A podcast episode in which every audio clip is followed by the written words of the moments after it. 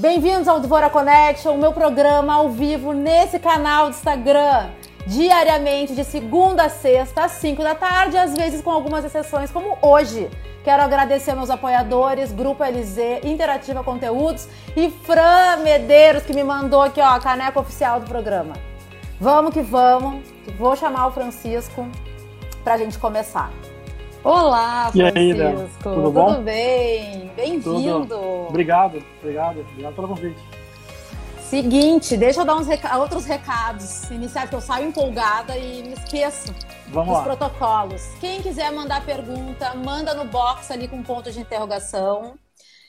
Manda em coração para que a nossa live apareça para mais gente. E tem o aviãozinho também, caso você lembre de alguém que precisa assistir essa live tornando-se antifrágil, insights e ferramentas para pessoas e organizações com Francisco Milagres. Esse teu nome abre muitas portas antes de da tua chegada, né? eu, já, eu ouço bastante isso, eu ouço bastante. Eu tenho um checklist, geralmente quando eu conheço alguém, a pessoa pergunta se eu faço milagres. Eu falo que eu já, eu já fiz um e tem 10 aninhos. que amor. Uhum. Francisco, vou te apresentar para a gente começar, eu assim, eu tô com convidados maravilhosos, porque são sempre grandes jornadas, então eu gosto de ser breve nessa introdução para a gente não perder tempo, porque o conteúdo é muito rico. Então vamos lá. Francisco Milagres é conselheiro estratégico para o futuro dos negócios. Fundou em 2011 a Mirac Ventures, que tem como propósito a transformação de indivíduos e organizações em entidades resilientes em um futuro cada vez mais digital e abundante. Milagres lidera pessoalmente projetos com sua rede global por meio de palestras, workshops, imersões globais, consultorias e também participa como conselheiro estratégico para empresários e suas organizações, sejam elas grandes empresas ou startups em fase de crescimento. Além disso, Francisco Milagres é colaborador e autor do prefácio do livro Transformações Exponenciais, de Salim Ismail, diretor executivo e fundador da Singularity University. Tu tem um, um conteúdo muito legal que eu tive a oportunidade de me aprofundar nesses últimos, nessa última semana.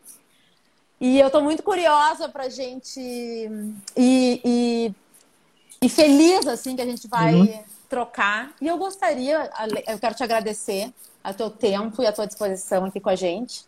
Eu que agradeço o convite. E quero saber, Francisco, o que é antifrágil? Explica pra gente, porque eu acho que esse conceito ele ainda é um pouco novo uhum. para muita esse, gente. Primeiro, obrigado novamente, obrigado pela, pela audiência, pelas perguntas. Eu já estou recebendo algumas questões, assim, a gente fala bastante de novidade, inovação tal. É, o conceito de antifrágil foi concebido pelo Nassim Taleb, ele é um escritor, fala do cisne negro, quem já ouviu falar. É, inclusive, nesse momento de transição, muitas pessoas falavam que a gente estaria vivendo um cisne negro, um momento altamente é, improvável, mas na verdade não é, né? já, tá, já tinha sinais que a gente viveria um momento próximo como esse. A, a antifragilidade é uma característica, se a gente imagina que, por exemplo, tem uma caixa de ovos e que a gente toca e bate e pode quebrar esses ovos, uma entidade, um time ou um mecanismo antifrágil é alguma coisa que quanto mais você gera ação, gera pressão, mais forte, resiliente ele fica. Então, é uma característica que a gente pode imaginar que seja bem interessante para pessoas e para times que em momentos de caos aproveitam para ganhar mais resiliência, mais aprendizado e mais força para reagir em momentos complexos. Então, esse é o esse é o conceito que é uma referência que eu tenho utilizado em algumas dos projetos que eu faço para trazer ferramentas mais práticas de transformações, né? seja para pessoas ou para empresas. É, minha próxima pergunta é essa: como, como que os times e as organizações podem se transformar em antifrágeis? É, tem várias formas, a gente já viu experimentações de várias maneiras em como é que a gente consegue criar iniciativas, projetos, metodologias mas eu vou pegar uma referência, que talvez consolidou muito, muito bem, depois quem quiser pedir pelo, pelo inbox eu mando, é, é um artigo da Harvard Business Review, bem recente, que colocou as quatro principais características depois de um estudo, cerca de 20 mil técnicos de alta performance de esportes é, do mundo inteiro. E eu vou pegar na colinha aqui, acho que é um negócio que pega muito claro ali para a gente pegar de referência, né? E no dia a dia hoje, quando a gente constrói times, até trabalhando muito remotamente, a gente tem que exercitar isso, né? O primeiro deles é quando a gente forma um time, é um grupo de pessoas para trabalhar em uma, uma atividade, esse time tem que ter a percepção clara em conjunto de que ele consegue entregar aquele resultado. Se tem alguma pessoa que não está confiante, não tem as qualificações, tem dúvida de que em time eles conseguem entregar isso, dificilmente, como um time ou individualmente, você conseguiria entregar o resultado. Então, confiança de que você consegue entregar esse resultado claramente. É, eles têm que compartilhar efetivamente o mesmo modelo mental. Então, se você pensa em pessoas antigas e novas, pessoas mais jovens ou pessoas que estão lineares versus uma mentalidade mais ágil, efetivamente você pode ter várias culturas e vários modelos diferentes. Mas o modelo mental em como que eu compartilho o risco, como que eu compartilho informação, qual que é o modelo de tomada de decisão, ele tem que ser compartilhado, as pessoas precisam pensar em um modelo mental bem equiparado. Todos eles têm que ter capacidade de improvisar, porque geralmente a decisão não vai ser em consenso, no momento crítico. Você pensa num, num time de elite de, de Navy SEALs, por exemplo, de militares. Às vezes o cara está num local completamente diferente, ele tem que tomar uma decisão sozinho que vai impactar é, um time, é um projeto, então ele tem capacidade de improvisar e tomar decisões. E todos eles têm que confiar um no outro e trabalhar nesse ambiente de segurança psicológica. E talvez num espaço como esse que a gente está lidando cada vez mais remoto, em times distantes, em que a gente não consegue perceber é, linguagem corporal, outros aspectos que comunicam, que não somente a fala ou a escrita, talvez em alguns times mais remotos seja difícil. Né? Como é que a gente percebe a segurança psicológica ou a certeza Sim. de que você confia em todo mundo, né? Em, em, um mundo que a gente nasce desconfiando e depois passa a confiar é muito complexo. Então, essas são as principais características, né? Acreditar que vão completar uma tarefa, compartilham um modelo mental, é, tem segurança de que consegue improvisar e efetivamente é, consegue se sentir seguro em, em grupo, né? Não tem ninguém Sim. te passando a perna, você consegue compartilhar as decisões e tomar decisões de forma individualmente. A gente já tem uma pergunta aqui no box uhum. que eu vou trazer antes da gente seguir aqui no nosso roteirinho. Quais sinais vieram para nos avisar da pandemia? Sobre, né, referente à tua fala do início. É, assim, muitas pesquisas foram feitas, talvez muitas não divulgadas, mas uma das que a gente vê e que talvez foi muito divulgado é, tiveram relatórios que foram lançados de pesquisas globais. Acho que o Obama, é, no governo do Obama, na época, foram lançados alguns documentos, alguns estudos, que pelo menos nesses governos que fazem as pesquisas de tendências e riscos globais, eles não foram tão priorizados. Então, nesse lado do governo americano, geralmente faz esse tipo de pesquisa. E em 2015, quem teve a oportunidade de ver, muitas pessoas já devem ter visto uma TED Talk do, do Bill Gates, que falava desses, desses tipos de, de sinais, né? Mas talvez uma das principais referências que eu gosto de buscar é quando a gente olha a nossa história, como é que a gente busca os movimentos que aconteceram, as transições da história, e sempre tiveram três grandes fatores em que motivaram as grandes transformações e, e grandes transições. Tem um livro com o nome dele em inglês, uh, uh, o nome dele em português é Germes, Armas e Aço.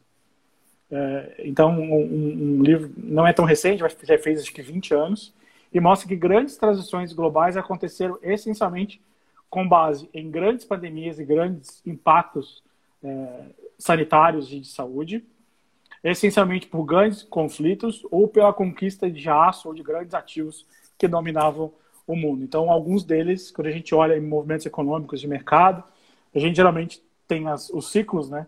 Quando a gente estava num ciclo talvez ascendente, muita gente já já apontava esses sinais de, de crescimento ou de queda em alguns mercados, efetivamente a gente poderia talvez apontar como uma grande crise. A gente já via muita gente apontando grandes crises aí, entendeu? Sim.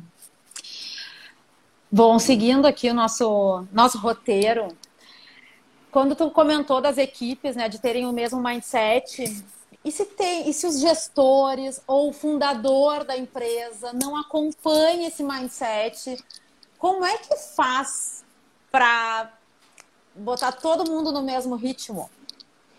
É, eu, eu, vejo muito, talvez uma referência que a gente fala bastante, é como que as organizações são montadas efetivamente para seguir modelos previsíveis, é, até porque geralmente empresas de capital aberto têm que fazer reportes trimestrais, tem que seguir regras previsíveis e regras baseadas em, em previsibilidade e consistência. E a gente viu nos últimos ciclos muitas empresas seguindo essa regra muito mais de consistência e previsibilidade, porque tinham acionistas, mercado, grandes interessados em manter uma consistência e previsão de grandes resultados. Mas como é que eu consigo trazer ao mesmo tempo essa característica que eu chamo de sistema imunológico?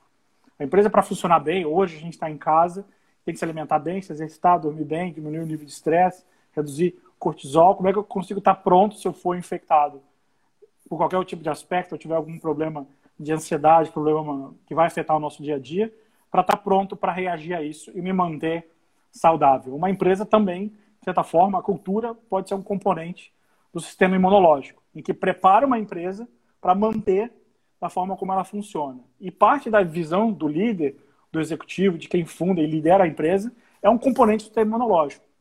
Já aquela frase que diz: sempre fiz daquele jeito, ah, porque sempre foi assim, porque está escrito no processo, nunca ninguém questiona e tenta oferecer é, alternativas de melhoria. Isso é parte do sistema imunológico que naturalmente garante a sobrevivência da empresa, mas não garante, por exemplo, que se você tiver uma novidade do lado de fora, um novo concorrente, uma mudança de paradigma de mercado, você precisa trazer ativos que inoculem as empresas. Uma vacina, por exemplo. Como é que você prepara uma organização para que ela esteja ao mesmo tempo pronta para funcionar como previsível e como você espera, mas como é que você cria novos agentes, você inocula, você vacina essa empresa, se a gente pode dizer assim, para que a gente prepare uma empresa para reagir a novidades. Então, geralmente, o que eu tenho visto é empresas que criam e pegam as melhores competências que elas têm dentro de casa e vão buscar atingir novos mercados de fora. Eu vou tentar atingir um novo mercado para ganhar dinheiro em uma outra divisão, tentar reduzir custos em outro setor, tentar explorar isso em setores completamente diferentes. Vou trazer um exemplo claro que a gente olha que muitas pessoas não gostam, não usam, tal dos smartwatches da Apple. Né? A Apple sempre foi muito focada em design é, e experiência do cliente. Quem tem dispositivos da Apple, eu tenho, tem que estar plugado na tomada, nem geralmente tem a melhor bateria, a melhor tecnologia. Tem outros chineses que estão Xiaomi são muito superiores em câmera e outros tipos de. Eu tenho é, um contador de, de passos. É, Só então... que se eu tiver um Apple Watch com WhatsApp que não vai parar aqui, eu fico louca, é. porque eu já não me desconecto nunca. Então, o que a, Apple, nesse momento, fez quando ela foi, criou esse tipo de, de segmento? É, vamos explorar um novo mercado usando a minha competência de tecnologia, explorar um novo mercado de design, criando alguma coisa completamente adjacente ao meu setor, mas que no último ano já transacionou e vendeu mais um segmento de relógios do que todas as outras indústrias das maiores, desde a Patek Philippe até as mais tradicionais de relógios. Eu me lembro que a gente discutiu há um ano atrás, é, eu discuti esse case num programa da Dom Cabral. A gente discutiu especificamente no, no Board Case, no programa de conselheiros, a indústria de relógios. Né? Então, esse caso está muito recente, porque numa viagem recente que eu fiz, eu vi um programa de formação, de liderança, de marketing em uma empresa suíça, lá numa divulgação, então, esse é um exemplo claro de uma empresa que, que não está su sujeita a isso e que busca experimentar de forma diferente. Obviamente Sim. que a gente está falando de extremos, né? mas qualquer tipo de empresa consegue experimentar e adaptar o sistema imunológico interno. De tudo que tu. De, desse cenário que a gente está vivendo atualmente, né? De todas as empresas por onde tu já passou, quais, quais são os maiores desafios de transformação nesse momento, com esse cenário tão incerto? É, eu gosto de olhar duas vertentes, né? Uma delas a questão de cultura e uma a de adoção de tecnologia, barro, que a gente chama de transformação digital, né? A questão de cultura, é, ela vem muito na, na, velocidade que as pessoas se adaptam e entendem que essencialmente não adianta elas criarem alguma coisa e tentarem vender para o mercado especificamente. Elas têm que entender o que o cliente ou o que o mercado precisa e efetivamente desenvolver aquilo que é necessário para o cliente ou para o mercado. Ou tentar criar um mercado para alguém que não sabe que tem aquela demanda, aquela questão do marketing, né? de, de, criação do, mar, do marketing e do desejo de algum cliente especificamente. É questão que muitas pessoas estruturaram isso e colocam no que a gente chama de design thinking. Né? Como é que eu vou encontrar alguma coisa em que é centrado em uma pessoa, essa pessoa, esse grupo de pessoas precisa de uma oferta ou de um serviço, e aí eu vou criar alguma coisa que vai atender a necessidade de um cliente, de um grupo de pessoas e de um mercado.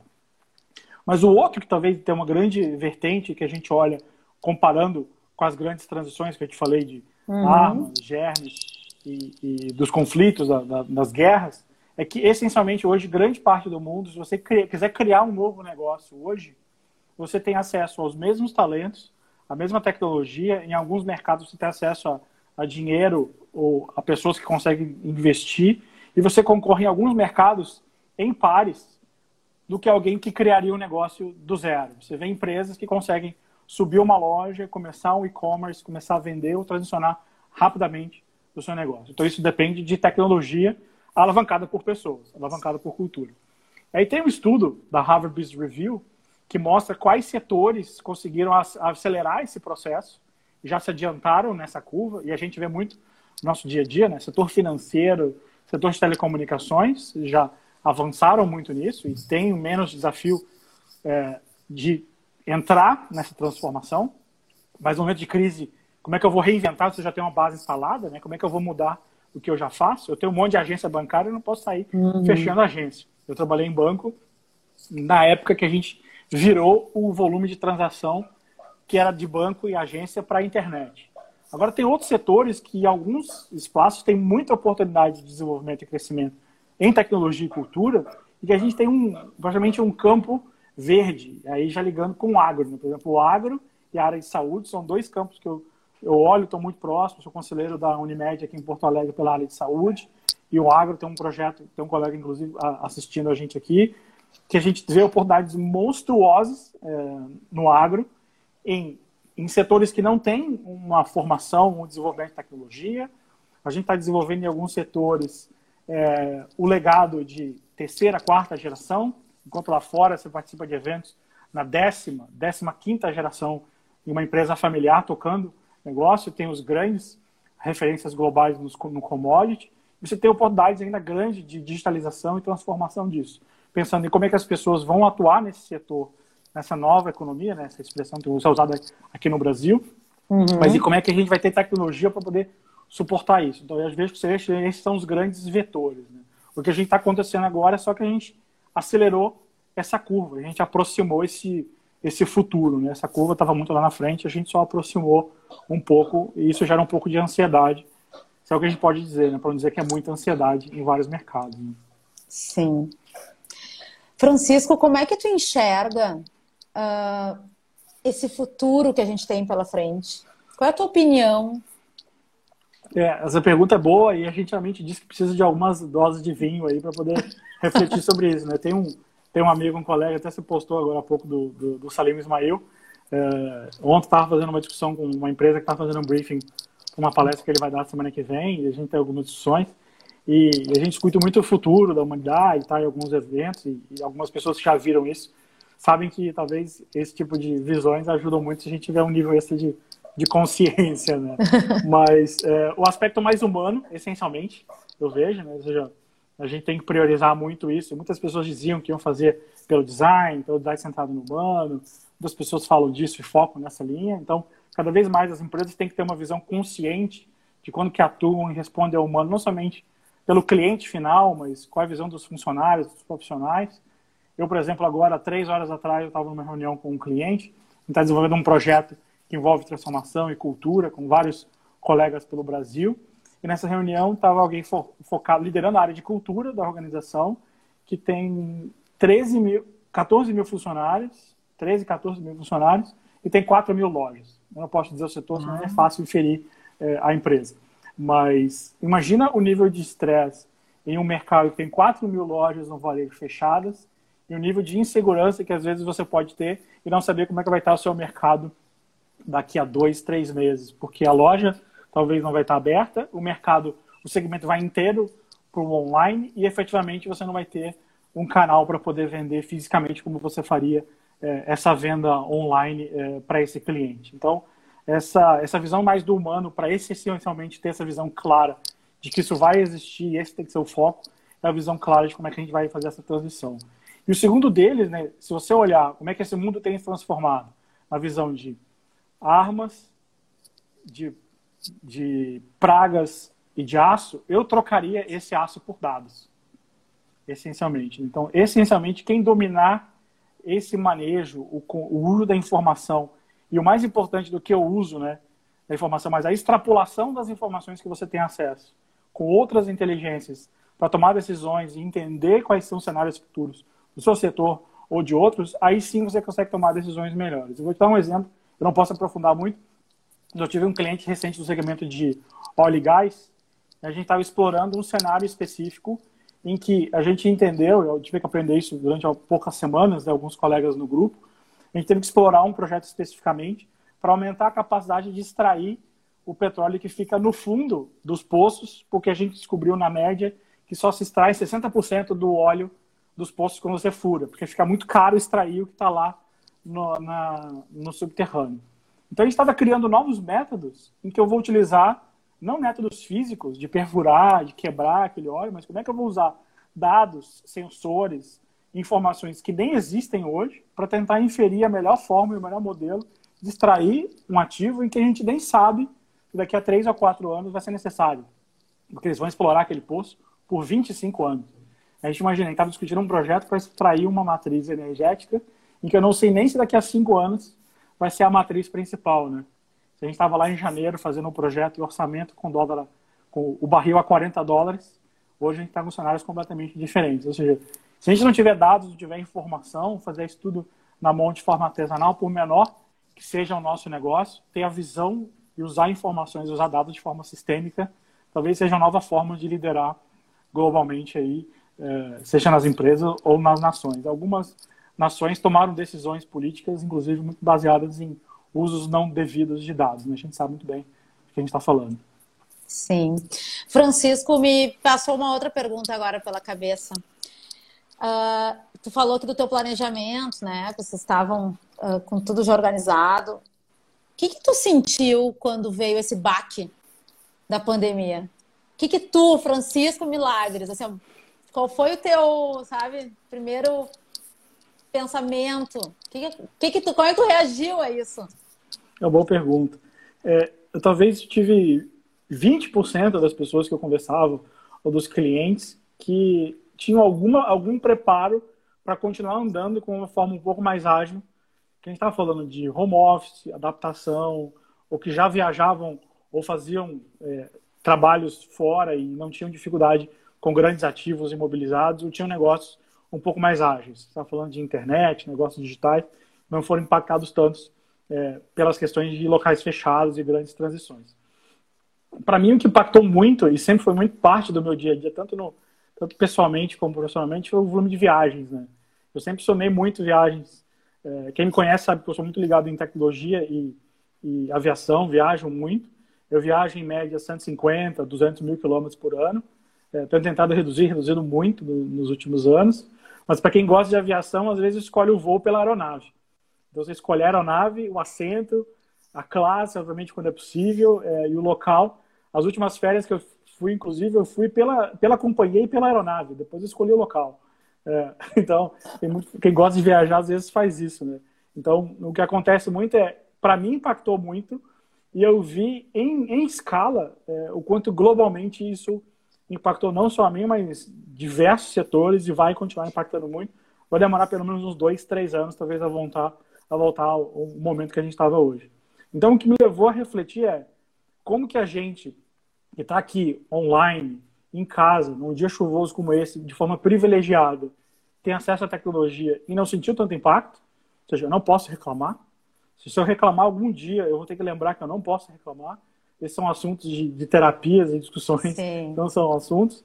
Porque se a gente algum dia reclamar, a gente vai ter que lembrar quem está na rua para entregar a nossa comida, quem está na rua para poder fazer a limpeza, quem está lá que é um médico na linha de frente e quem está no dia a dia que não, não tem essa opção de estar tá trabalhando em home office. Então, é, primeiro pensar em que a gente é privilegiado e como é que a gente pode devolver e ajudar é, é, e pensar de forma diferente é, e efetivamente ver o que, que a gente pode fazer que poderia ter feito de diferente para estar tá melhor nessa, nessa crise, né? Então, esse é um momento que a gente tem para refletir muito. Eu até escrevi um artigo recente na, na Época Negócios, que eu falei bastante disso, né? Como é que a gente se encontra em um mundo completamente diferente, em que a gente está no mesmo mundo, na verdade, o planeta é o mesmo, mas mudou tudo. E é o que a gente fala, eu falei agora há pouco numa outra conversa, a gente chama de overview effect. É, muita gente já deve ter percebido isso. Você viaja e faz um, um curso incrível, faz uma viagem transformadora, ou lê um livro que te arrepia, ou ver um filme diferente, você fala, putz, tô diferente depois disso, né? E aí, é, e aí eu falei, putz, o que, que existe de mais extremo nesse tipo de, de sensação? E aí eu tenho um amigo que está trabalhando num projeto de exploração espacial e a gente teve a oportunidade de se encontrar ano passado em São Francisco e esse ano ele estava no Brasil, eu viajei quatro horas e meia de ônibus para ter seis horas de reunião com ele para depois voltar quatro horas e meia. É, e, e, ele me contando que essa sensação tem um nome que é a mesma sensação que os astronautas têm quando voltam para a Terra. Eles voltaram para o mesmo local, a mesma casa, mas vendo de longe, de uma outra perspectiva, você claramente se questiona em muita coisa, né? Tirando os terraplanistas que não acreditam, mas obviamente é, é, a gente tem uma percepção completamente diferente. Então, uma coisa que eu posso tirar daqui é que a gente, de certa forma, no geral, é muito privilegiado e tem que encontrar formas diferentes de fazer negócios, que a gente consiga ser um pouco mais responsável ajudando quem está na cadeia toda é, e num aspecto de o que, que eu poderia ter feito diferente para estar tá melhor nesse momento. Né? Então, tentar aprender com, com os erros e com as adaptações. Sim. Temos mais duas perguntas aqui no box. Uhum. Vamos lá, eu adoro quando a galera interage. Aqui, ó. Vejo vários amigos também aí falando. Qual empresa hoje usa melhor os dados que possui? Um exemplo prático. Grandes bancos fazem isso. É... Tem uma empresa de Florianópolis que eu posso trazer uma referência, ela chama Nelway. É... E tem uma empresa dos Estados Unidos que chama Palantir, que aí, obviamente, as discussões em cima da Palantir estão muito em cima do propósito que eles usam os dados, mas esses tipos de empresas geralmente extraem dados de fontes públicas e algumas delas eles compram essas informações e aí basicamente desde registro de empresas, registro de profissionais, cadastros, até navegação em sistemas como esses e correlação com Facebook, com redes sociais, para entender o comportamento de algumas pessoas.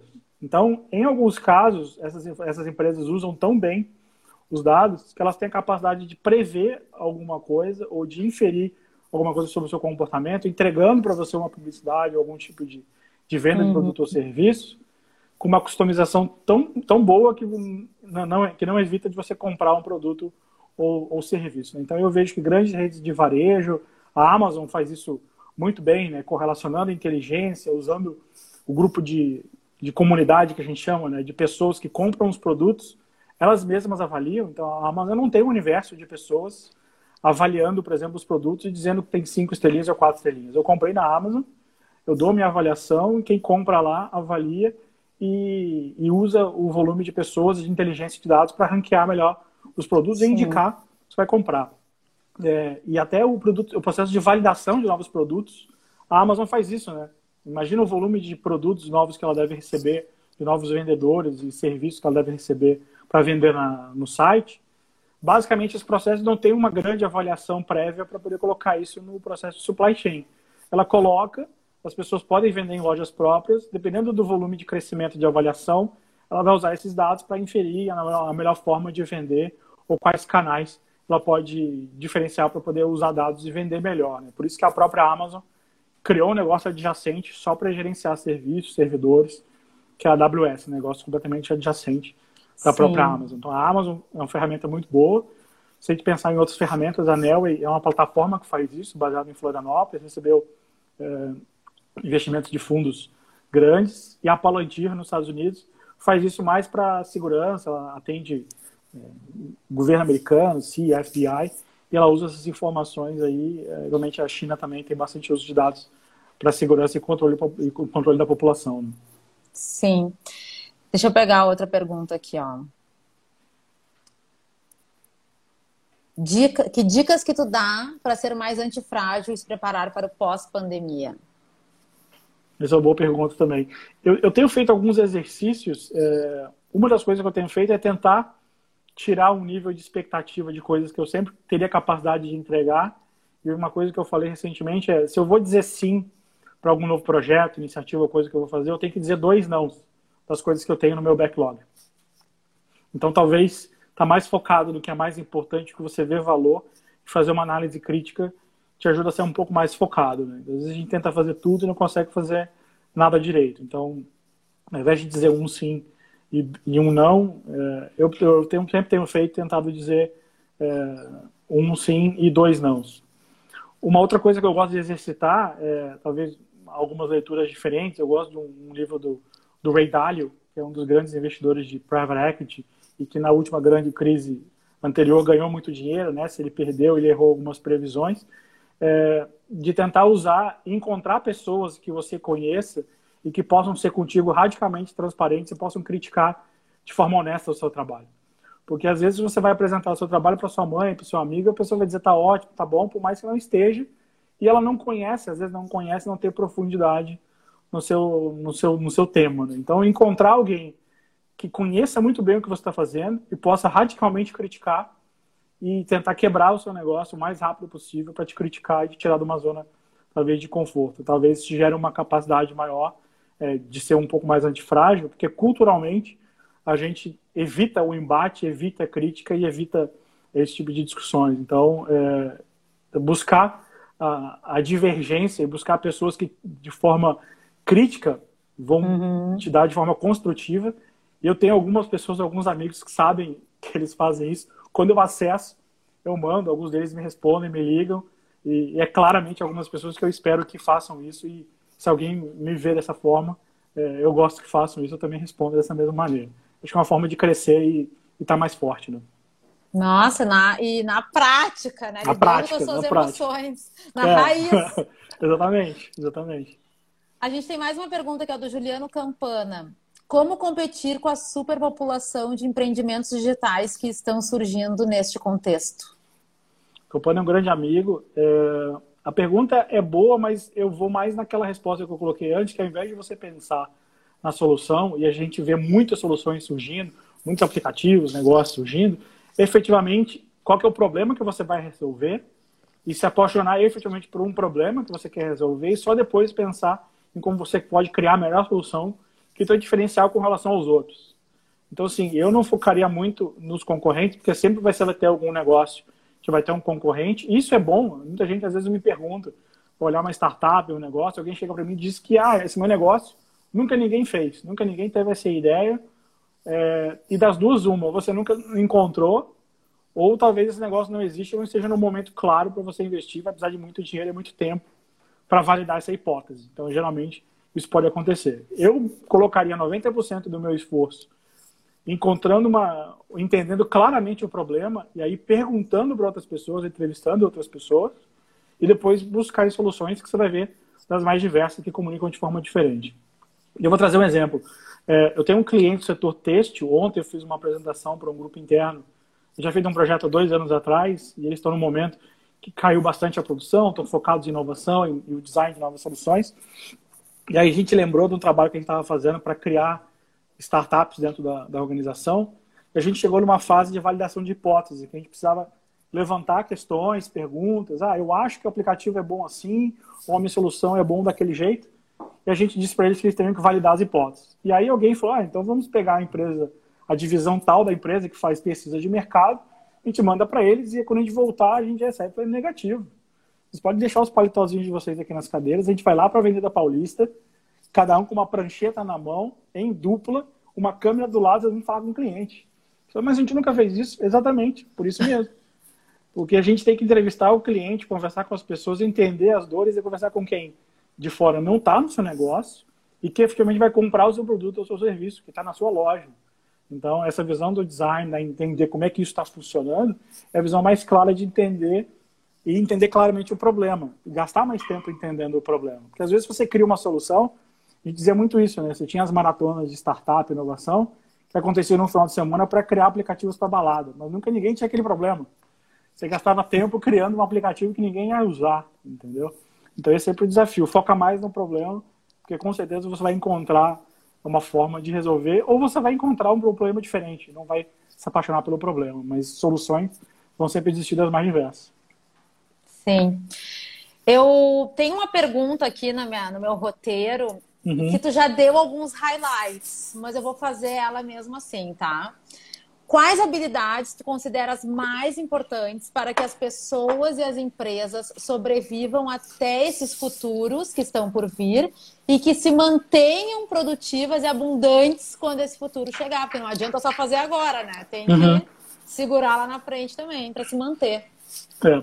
Eu, eu vou trazer um, um, exemplo. Eu participei há cerca de três anos atrás na discussão de cenários futuros de uma escola de, de negócios e a gente usou uma referência do Fórum Econômico Mundial que falava dessas competências para o futuro. Então, muita gente pergunta: ah, a gente está falando de tecnologia, metodologia, eu preciso estudar isso, daqui, daqui a dois anos vai existir uma nova, vai existir uma nova sigla, vai existir um, um, uma, nova, uma novidade aí para poder vender consultoria ou novas formas de atuar no mercado.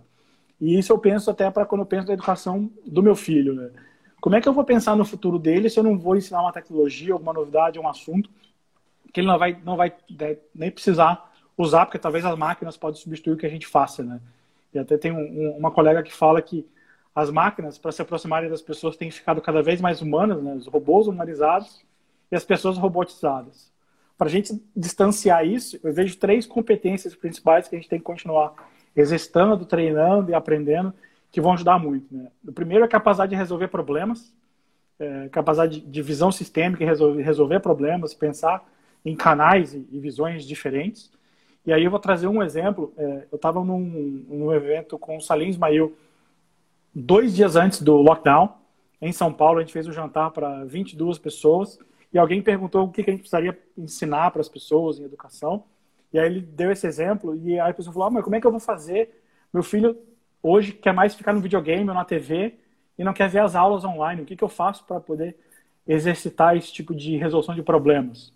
Ele trouxe um exemplo de que você pode ver, por exemplo, um desenho animado com o seu filho na TV e uma primeira pergunta que você pode fazer é o que, que você acha do comportamento daquele personagem.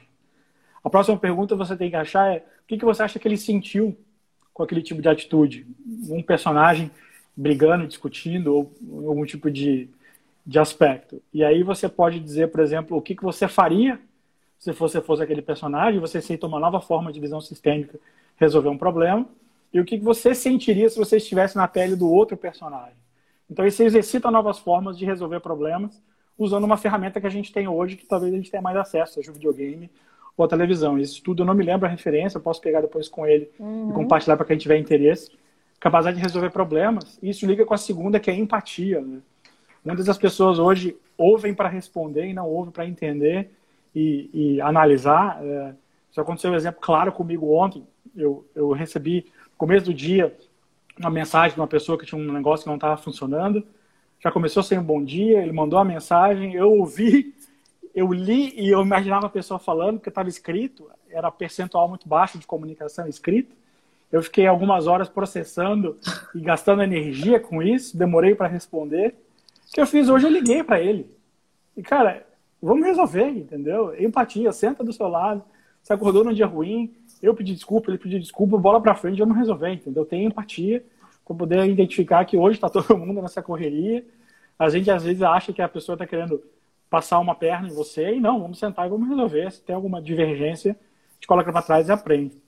Então, capacidade de resolver problemas, empatia e criatividade. É, tem várias formas de você exercitar a criatividade, pensar de formas diferentes. Eu gosto de fazer isso conversando com pessoas das áreas completamente diferentes. Né? Assistir as suas lives, via o, a abrangência de assuntos diferentes, pessoas com quem a gente conversa, retomar conversas com pessoas que você relacionou antes, trabalhou, coisas que não estavam resolvidas. Você está exposto a contextos completamente diferentes a leituras, a músicas e aspectos diferentes, você gera novas conexões mentais e exercita a criatividade diferente. Então, isso ajuda bastante também. Capacidade de resolver problemas, criatividade e empatia. Muito legal. Nossa, sabe que esse programa do Vora Connection, eu criei ele para isso, movimentar a minha mente, para eu não ficar louca. Então, vou conversar, vou escutar as pessoas, vou aprender. Então, vou fazer uma live, que daí isso compartilho com mais gente. Sim, sim. Deixa eu ler aqui, ó. O Cássio Greenberg, que está aqui nos assistindo, ele fala: milagres, parabéns pela tua clareza. Você não acha que no nosso futuro vai que no nosso futuro vai ser moldado pela disrupção, pela iniciativa dos problem solvers, que podem nos trazer novas formas de voar, morar, trabalhar? Com certeza, Cássio. É, eu obrigado pelo, pela referência. É, eu vejo que assim não dá para a gente imaginar que temos uma terra arrasada que a gente vai redesenhar o mundo inteiro. E eu vejo duas formas, né? ao mesmo tempo, redesenhar e manter as organizações como elas existem, mas que permitam elas inovem de forma incremental e adaptem o que elas fazem, mas essencialmente pensar em novos modelos e criar de forma adjacente, de forma disruptiva, novos mercados que dão essa possibilidade de a gente inovar é, em, outras, em outras maneiras. Né? É, isso leva a referências, né? tem algumas outras pesquisas, acho que a McKinsey levava muito isso, dos conceitos de inovação destrutiva ou, ou a, a, forma de você criar valor em um segmento disruptivo, você naturalmente teria que matar em alguma coisa um mercado estabelecido. Né? E eu vejo que empresas que conseguem navegar nesses dois pontos e pensar que ela consegue deixar de ganhar dinheiro no mercado estabelecido e ganhar no outro, ela vai talvez sair de um bolso e entrar no outro, porque aquela empresa talvez vai dominar o mercado de forma diferente. O que acontece é que geralmente essas empresas não estão, não têm essa, essa iniciativa de criar um novo mercado, o que naturalmente pode acontecer é que ela vai criar alguma coisa para matar o próprio mercado. Então, geralmente, não passa na mentalidade em alguém para poder pensar isso, porque quando você projeta o cenário futuro, você não vai criar alguma coisa que vai matar o seu negócio tradicional, porque geralmente funcionou. Né? Só que da mesma forma que fundos de investimentos com letrinhas pequenas, a rentabilidade passada não garante sucesso no futuro. Então, a gente vê muitas empresas aí que precisam criar iniciativas adjacentes e fora do negócio, de forma disruptiva, mas que, como eu já falei anteriormente, em outras conversas, é que estejam mais distantes do sistema imunológico. Porque qualquer empresa tem um sistema imunológico que vai proteger o seu dia a dia, o seu status quo. Se você criar alguma coisa fora da sua zona de proteção do dia a dia, da cultura, isso de forma adjacente, mais distante, vai buscar fazer a ruptura e você vai estar pronto para poder levar para dentro quando ele tiver maduro o suficiente, ou criar uma outra empresa que vai substituir a empresa principal. Então, eu vejo que grande do, das vertentes do futuro dos negócios pode ser alavancado por dados. E muitos negócios, efetivamente, que começam em negócios tradicionais, os dados efetivamente podem ser mais valiosos do que o próprio negócio, a própria transação. Né? Uhum. Aqui, ó, mais um comentário da Lenara. Antes de ouvir Francisco Milagre, seja emocionalmente estável. o André, as empresas terão novas funções socioeconômicas a partir da pandemia? O Deco é um grande amigo, a gente foi sócio num, num grande projeto juntos da Singularity.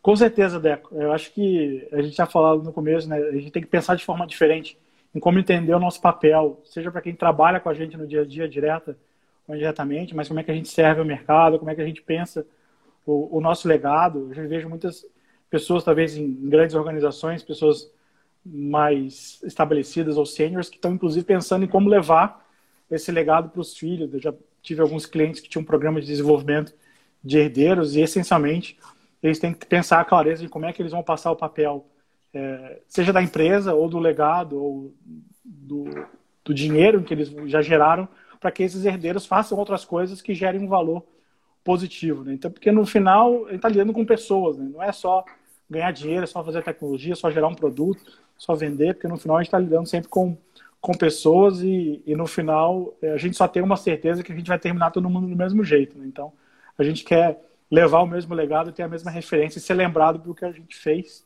talvez não porque a gente deixou de, de fazer, uhum. né? Eu gosto muito de usar uma referência que o Mário Cortella fala que fazer alguma coisa que importa, né? Que traga para dentro, né? Que importe e que tenha valor para os outros, ter, talvez ter uma visão um pouco melhor do aspecto social, né? trazer esse legado e ser lembrado por alguma coisa importante. Né?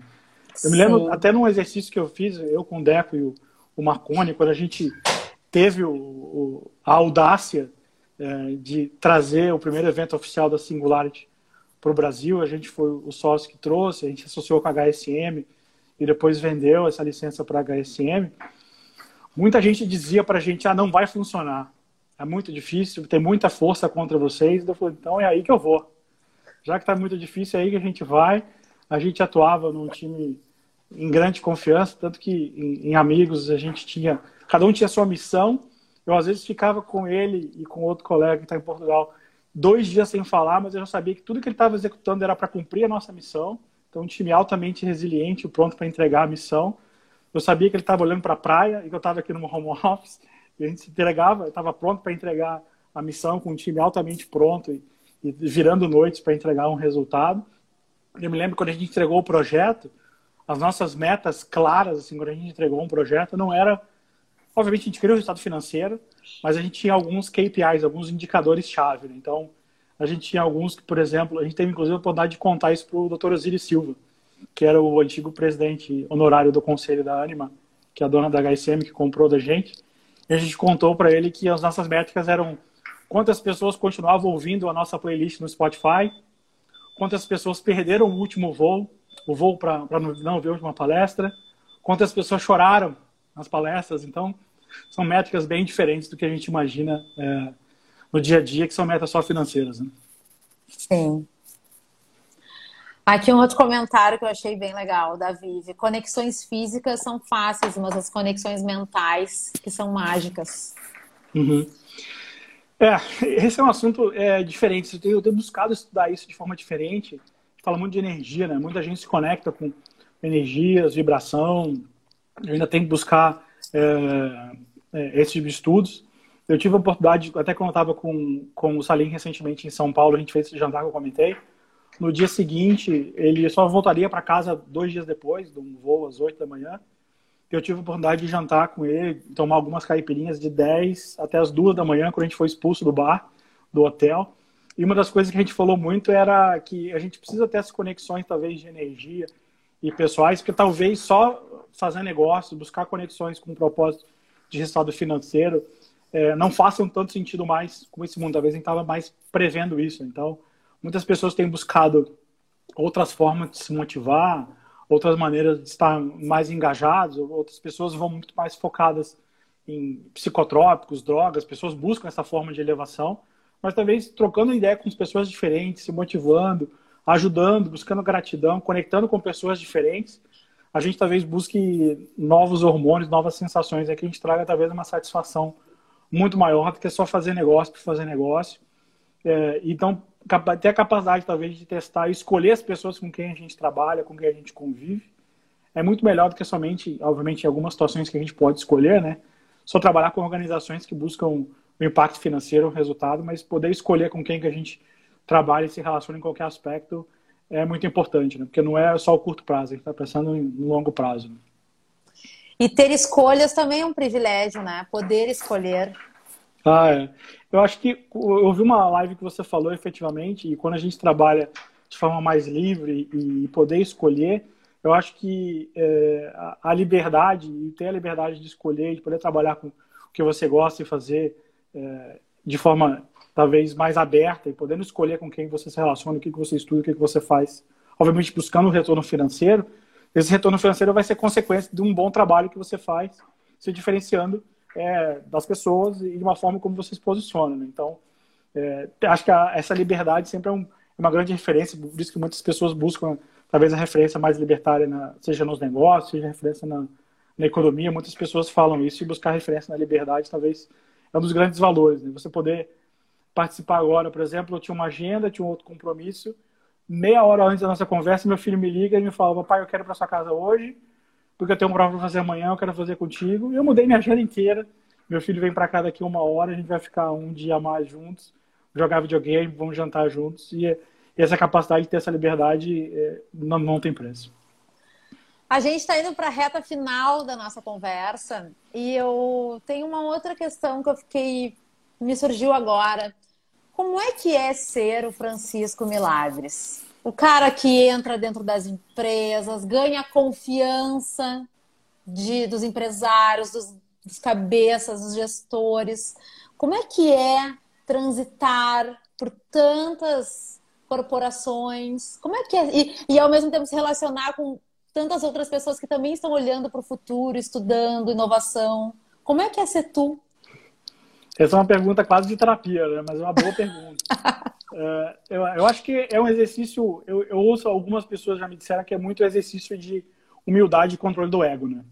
É, hoje, no dia a dia, é muito fácil, às vezes, algumas pessoas que entregaram muito pouco e fizeram muito pouco é, exercitar e talvez crescer um pouco o ego e tentar falar e fazer fazer pouco e falar muito e contar muito isso. Por isso que muitas pessoas que às vezes veem que eu falo que eu conto, eu não conto muito, obviamente por questão de confidencialidade muitos dos clientes, algumas pessoas com quem a gente conversa, está próximo, a gente não pode nem dizer onde está uhum. ou com quem está, mas efetivamente controlar o ego, ter a humildade de poder saber que essas conexões a gente consegue ajudar e pensar não somente no negócio, mas construir relações e que você não separa a cabeça do pessoal do profissional. Não existe uma forma de, ah, eu estou aqui é pessoal, estou aqui é profissional. Cara, existe criação de relações. Se a gente tem uma via de duas mãos que a gente consegue gerar valor e fazer uma troca de valores, essencialmente que não possa ser só monetário, faz sentido a gente conversar, trocar e manter uma relação. Como tem pessoas que talvez não faça sentido a gente construir relações porque não tem uma oportunidade de ganha-ganha, e aí não é questão mais de arrogância, de controle do ego e humildade, né? ou seja, como é que a gente tem essa oportunidade. Então, talvez isso deu, me deu uma oportunidade de construir relações, eu vejo muito um conceito de um, um pesquisador que chama Dave Meister, que na época da KPMG que eu trabalhei, ele falava muito do Trusted Advisor. Você pode aprender tudo que você for, o que você tiver, metodologias e tal, mas quando você constrói confiança, tá aqui na agenda do WhatsApp, eu consigo mandar mensagem, conversar com, com várias pessoas. Eu já vi pessoas, já vi colegas, inclusive na época do nosso evento que a gente fez da Singularity, que a gente fez uma. A gente encerrou o carrinho de vendas quase um mês antes. Eu tive alguns, alguns colegas, eu tive um presente de um banco, inclusive, num caso que ele estava fora do Brasil, ele me mandou uma mensagem e falou: Eu quero no evento de vocês, me separa o meu ingresso. Eu mandei a mensagem para ele, ele não leu, ele estava dentro do voo, quando ele pousou, já não tinha mais ingresso eu tive que marcar um café para pedir pessoalmente desculpas para ele, porque eu não pude vender o ingresso para o meu evento. E eu fiz isso para várias pessoas. Pessoas que às vezes eu precisava viajar. Eu tive uma vez uma reunião com um cliente grande da, da Serra Gaúcha. Se eu disser que empresa que é, qual mercado, vocês vão saber qual que é. Tem duas grandes. E eu tinha uma reunião por vídeo marcada um dia com duas pessoas, uma de manhã e uma tarde. Ele me mandou um WhatsApp, né, um, um dos maiores executivos da família, ele perguntou: você vai estar aqui amanhã? Porque eu vi que você vai ter duas reuniões, eu preciso falar contigo meia hora. Eu não ia para lá. Eu ia falar do vídeo. Eu peguei um carro e fui para lá. Ele até hoje não sabe disso, eu nem contei isso para ele. Eu peguei um carro e fui para lá, tomei café com ele, aí fiz as reuniões, já estava lá mesmo, né? E voltei. Eu ia fazer pelo vídeo. Mas tem algumas pessoas que a gente precisa pegar um voo, sentar do lado da pessoa, apertar a mão, estar tá com ele. E tem alguns casos que a gente precisa fazer isso. Isso é construir relacionamentos e, e construir resultados. Então, tem clientes que até hoje me deu a oportunidade de me ligar e falar. Tem um que a gente fala de restaurante, a gente falou de uma viagem que eu tive, pode falar de restaurante, de viagem, e de reclamar da vida, de falar de coisas que não funcionam. Não fala só de coisas boas, mas de criar esses relacionamentos que efetivamente é, não tem só o, o, o, viés de negócios, mas que a gente não separa o pessoal do, do profissional. Acho que isso é criar relações com transparência. Antes do, nossa, do nosso grande finale, eu quero dizer para todo mundo que está nos assistindo que teremos um resumo. Essa live vai estar tá salva no meu IGTV, no meu perfil, assim que encerrar. Teremos um resumo para ter acesso a todos os resumos de todos os entrevistados que já passaram pelo Dvora Connection. Link da minha bio, te inscreve lá. E para a gente, a gente fechar, deixe uma mensagem positiva para todo mundo que está nos escutando aqui, para quem vai nos assistir depois. Deixa tuas palavras finais. Eu acho que eu comecei a comentar um pouco antes, né? Eu acho que a gente vai passar, a gente não sabe quando que a gente vai passar esse momento de, de caos e muita gente às vezes acorda reclamando de situações, de intempéries e do problema que a gente tem. Ah, estou no home office, no emprego e tal. É talvez muito mais pensar em o que, que, a, gente, o que, que a gente pode agradecer, do que, que, a, gente, do que a gente vai reclamar e tentar pensar o que, que eu poderia ter feito de diferente antes de a gente entrar nesse cenário para estar um pouco melhor. Né? A gente sabe que a gente sempre poderia ter feito alguma coisa melhor, de diferente, poder ter pedido desculpas para alguém, poder ter feito alguma coisa diferente, poder ter pensado um negócio diferente. A gente não adivinharia, mas o que, que eu poderia ter é tirar de aprendizado. Né? Eu sempre gosto muito de fazer isso. Eu sempre digo que, talvez, nos nossos projetos que a gente faz aqui, culturalmente, a gente não tem um exercício de fazer o debriefing. A gente geralmente faz o briefing para começar um projeto, entrega, e se ele é 100% perfeito, a gente nunca faz um debriefing, ou seja, Vamos refletir sobre como é que foi esse projeto. Por mais que ele tenha sido primoroso e perfeito, sempre tem alguma coisa para fazer diferente. Então vamos investir um tempo pensando o que, que a gente poderia ter feito de melhor, de diferente, e refletir sobre algum erro que a gente entrou aqui que a gente quer sair melhor. Então sempre tem alguma coisa que a gente pode refletir e estar tá melhor e evitar, talvez, ao invés de reclamar, tentar servir encontrar alguma forma de agradecer, porque sempre tem bastante gente com, com mais problema do que a gente na média. Né? Sim. Francisco, quero agradecer teu tempo, tua disponibilidade de agenda.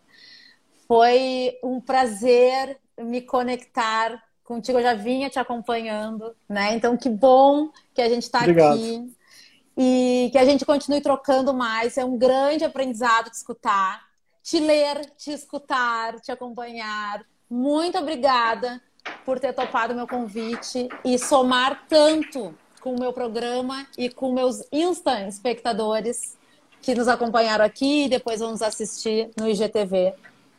Eu que agradeço Obrigada. o convite. Eu, eu sou um fã, assim, eu já acompanhava alguma coisa do seu trabalho, eu acompanhava algumas coisas dos colegas da experiência, do Alf, os conteúdos que você começou a produzir, vi algumas coisas de jornada, vim te conhecer por meio do, do Thiago Matos, que é um amigo em comum, e, e assim, conta comigo, eu sempre vejo muita gente que busca, manda mensagem, a gente consegue responder sempre dentro do possível, mas eu consegui de alguma forma é, dar um give back aí e ajudar alguém, com certeza conte comigo aí dentro das minhas limitações. Acho que é sempre um prazer contribuir, gerar conteúdo de relevante e com experiência prática. Acho que esse é o, é o que eu gosto de fazer.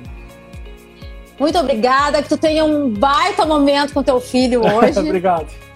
Obrigada por estar aqui, galera. Obrigada pela audiência. Amanhã, Thaís Scherer às 5 da tarde aqui comigo para a gente falar sobre a força da marca Balonê, uma festa que tem 19 anos e agora está se reinventando dentro desse cenário todo que a gente está vivendo. Francisco, muito obrigada. Beijo, até Obrigado. a próxima. Valeu. Tchau, tchau. Tchau, pessoal. Obrigado. Esse podcast foi editado pela Interativa Conteúdos.